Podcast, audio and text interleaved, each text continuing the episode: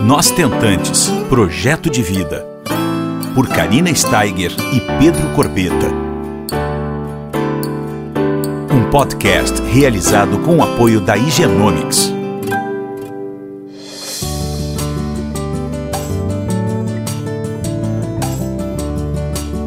Olá pessoal, tudo bom? Como é que vocês estão essa semana?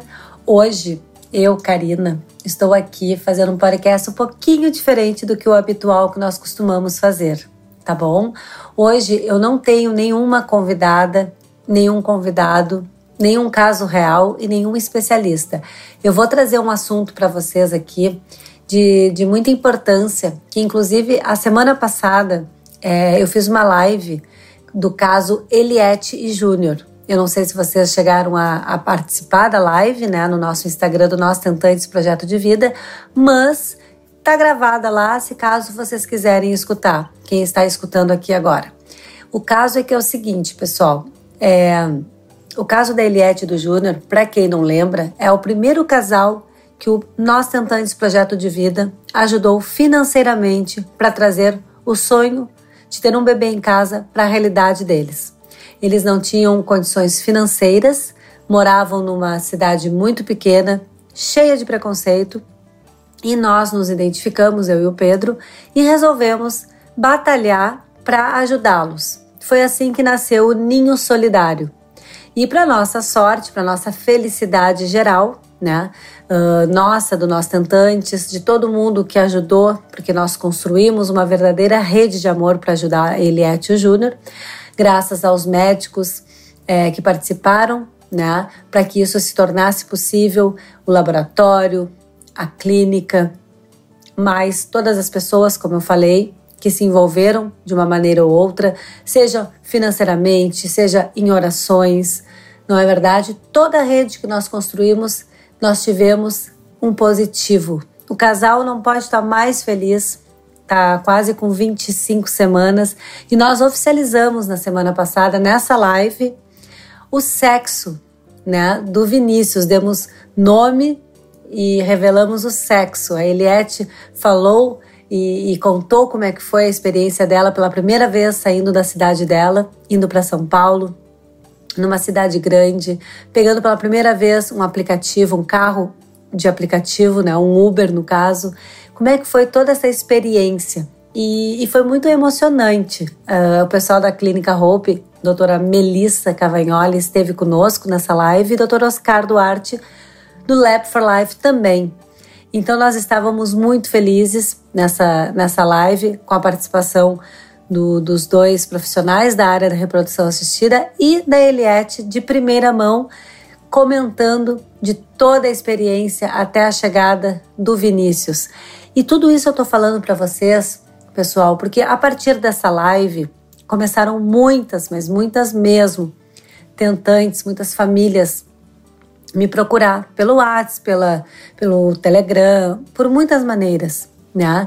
E começaram a querer informações maiores sobre uh, esse ano, como é que vai funcionar o ninho solidário.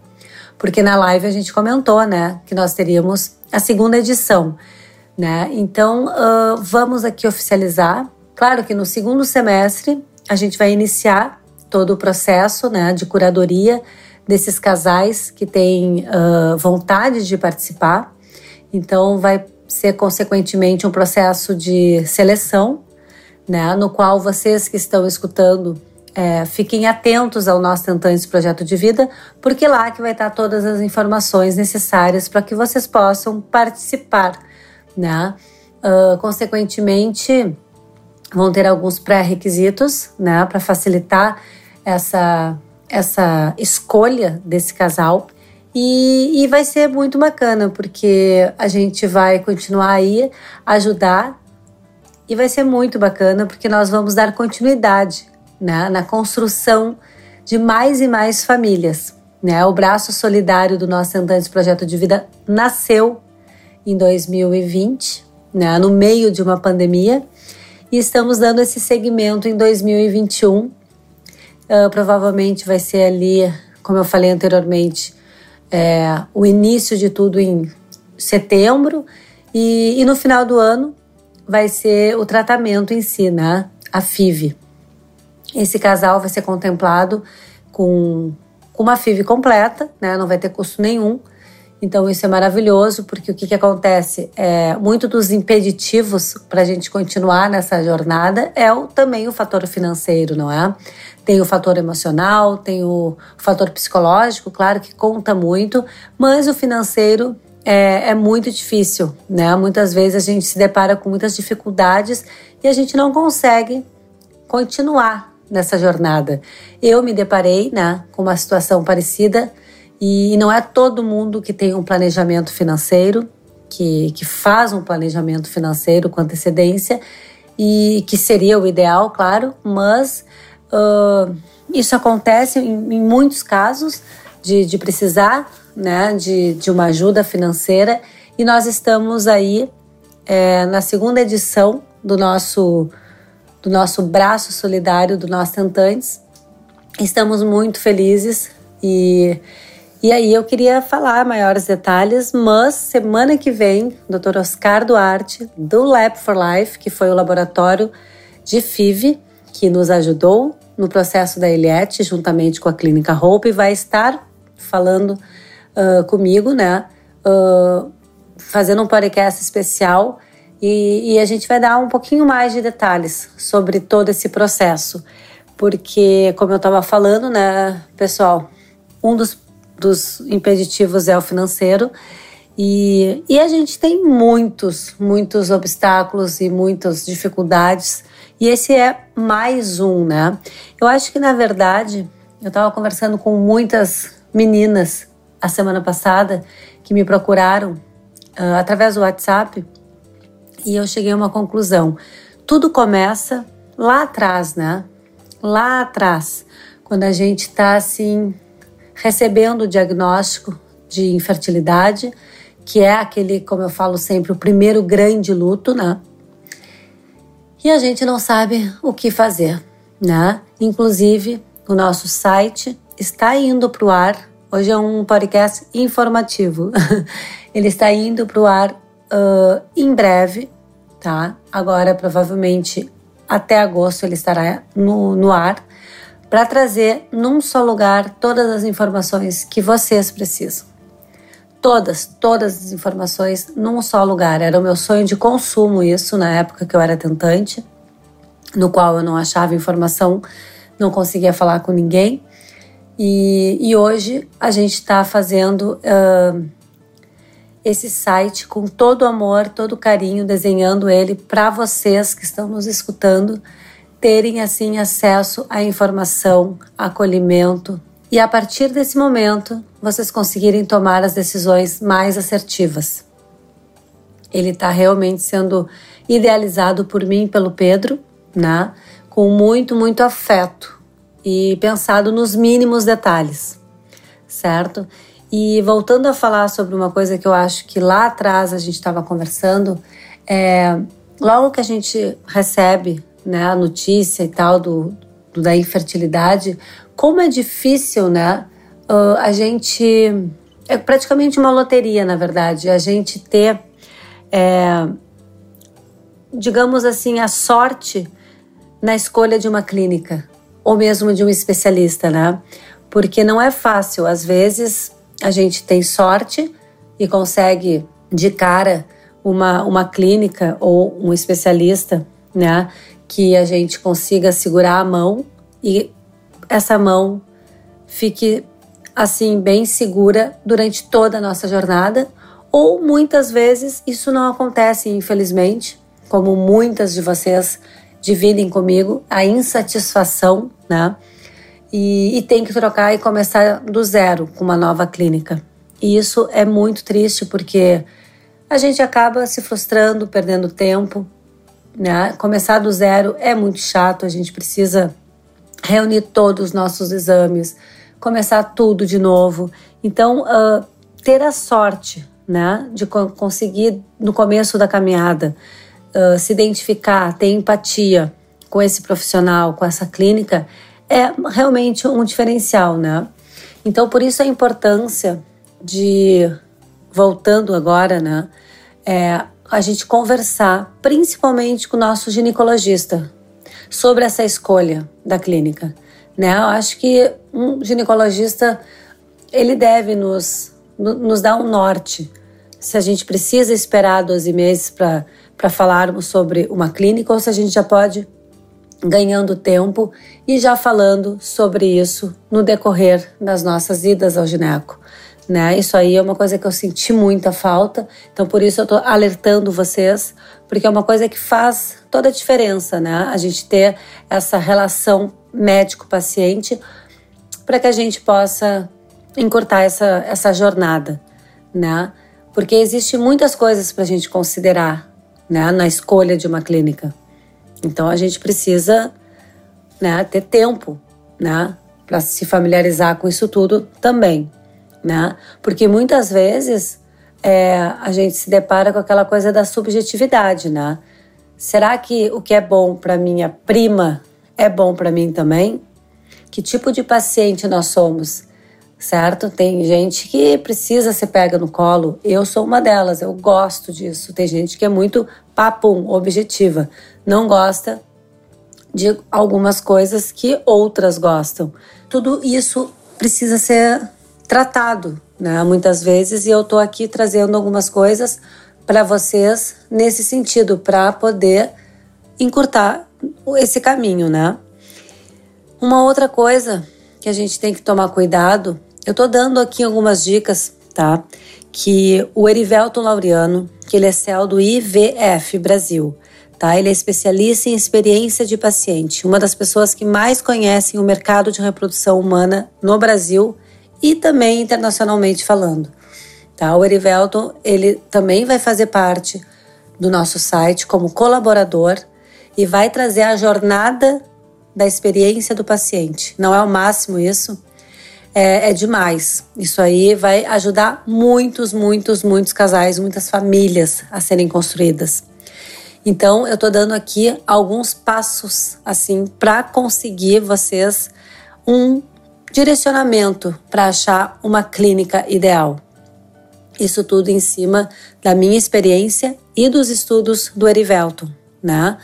Então, outra dica que eu dou para vocês aqui é, por exemplo, comecem a ser curiosas.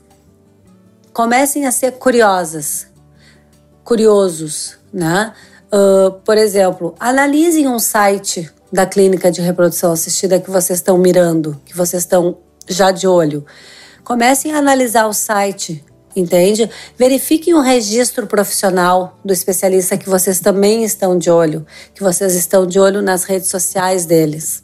Pesquisem nas redes sociais esse médico, essa clínica.